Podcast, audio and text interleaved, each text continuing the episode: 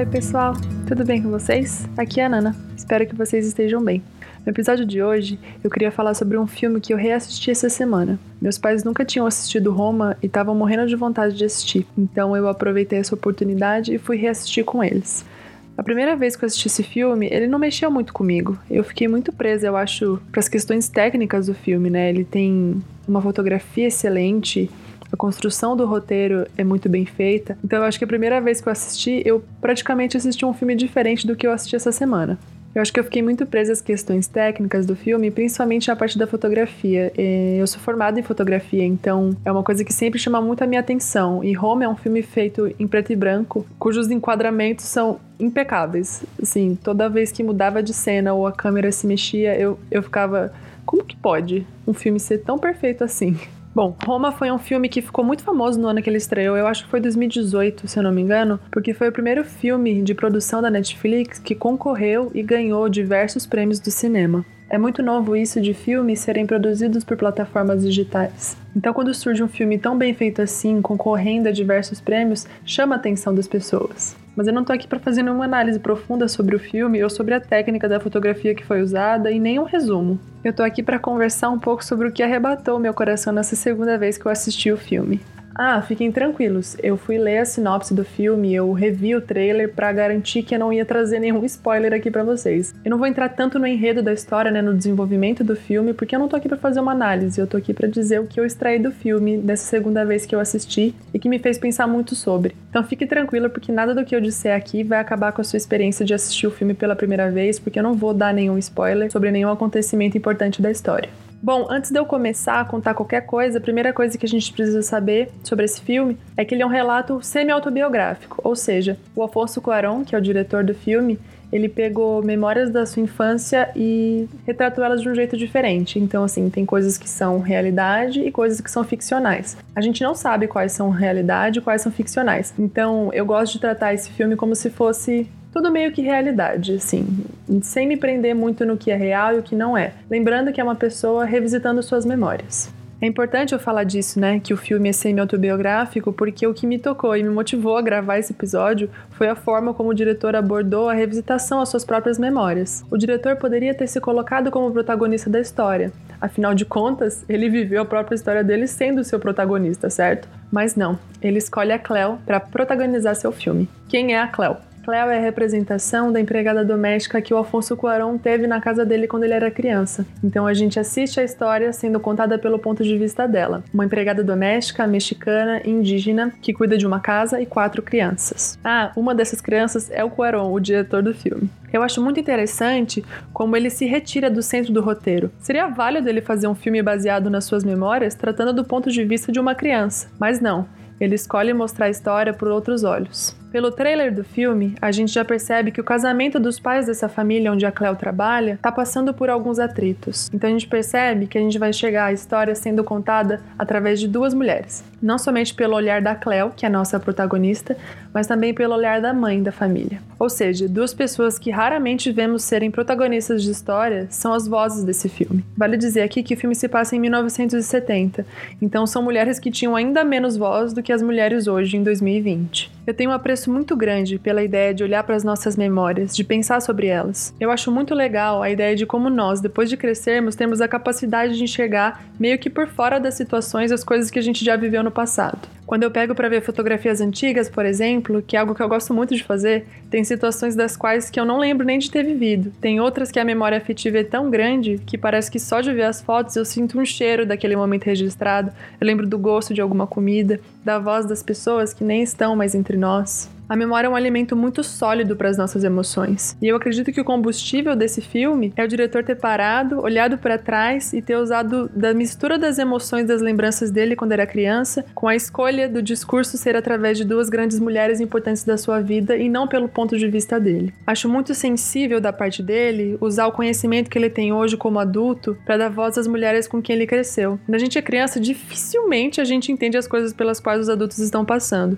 Então, criar um filme colocando colocando essas pessoas no centro da história, não revisitando somente os momentos que uma criança lembraria, é o que para mim demonstra essa sensibilidade que eu falei. Tem algumas cenas em que essas duas mulheres, a mãe da família e a Cleo, estão conversando que me deixaram bastante emocionada nessa segunda vez que eu assisti o filme. Inclusive, a foto que eu escolhi colocar como capa desse episódio é um desses momentos. Eu não vou dar spoiler aqui de uma frase muito forte que uma delas diz nesse momento, mas é uma frase que faz você sacar a genialidade do diretor em colocar duas mulheres como protagonistas dessa revisitação às suas memórias. Seria lindo ver o Cuarón gravando um filme do ponto de vista de uma criança sobre aquilo que ele viveu ou dele mesmo como adulto olhando para trás e relembrando da bagunça com os irmãos, da importância de um relacionamento familiar, mas foi ainda mais bonito ele escolher rever sua infância por outros olhos. Demonstra a responsabilidade que ele como adulto enxergou que tem de amplificar vozes como a de uma mulher indígena. Num dos discursos que ele fez ao ganhar um prêmio, ele agradece pelas pessoas acreditarem e assistirem um filme com uma protagonista que normalmente é de uma classe negligenciada pelo cinema. Ele diz que é responsabilidade dos artistas olhar para onde as pessoas não olham. O que me convence de que o que eu extraí do filme para mim foi realmente algo intencional dele. Ele queria não somente reviver suas memórias,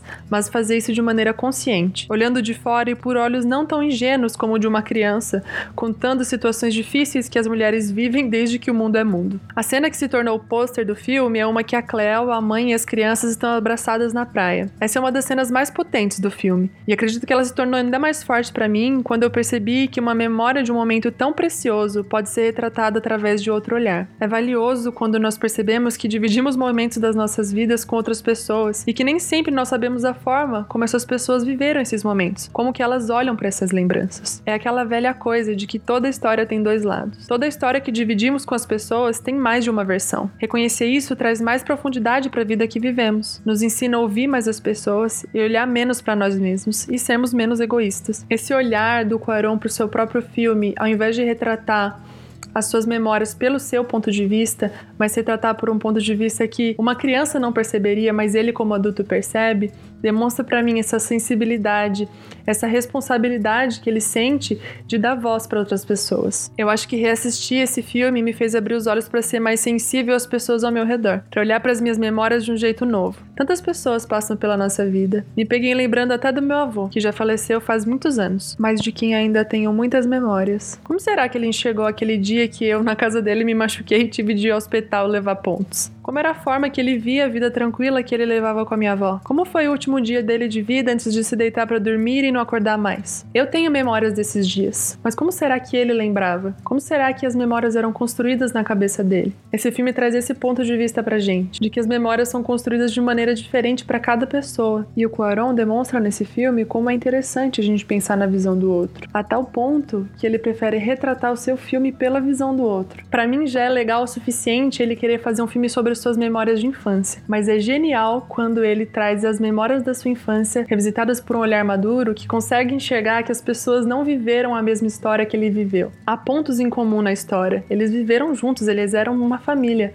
mas ainda assim cada um enxergava por um ponto de vista. Reassistir esse filme me deixou muito pensativa. Eu até contei aqui um pouco do meu avô. Eu realmente pensei sobre isso depois de ter assistido o filme. Não foi algo que eu simplesmente só escrevi na hora de fazer o roteiro para gravar isso aqui. Foi uma experiência muito legal depois desse filme parar para analisar as minhas memórias. Nos meus primeiros semestres da faculdade, eu fiz alguns trabalhos relacionados com memória. Esse tema de memória é algo muito presente na vida dos fotógrafos, né? Então essa revisitação de memórias por um novo ponto de vista mexe muito comigo. Acho incrível quando a arte consegue fazer isso, mexer com as coisas dentro da gente através da forma como o artista escolheu abordar um tema. Como a arte pode carregar essa responsabilidade, como o Cuarón disse, de nos fazer olhar para onde normalmente não olhamos. Acho que esse episódio, de certa forma, é um convite para você talvez revisitar suas memórias. Pega aqueles álbuns de fotos antigas que tem na sua casa, dá uma olhada naquelas fotos, revisita alguns momentos. Você se lembra de como você se sentia em alguns desses momentos? Eu, por exemplo, tenho fotos do meu avô aqui em casa que eu sei como eu via aquele momento que foi registrado,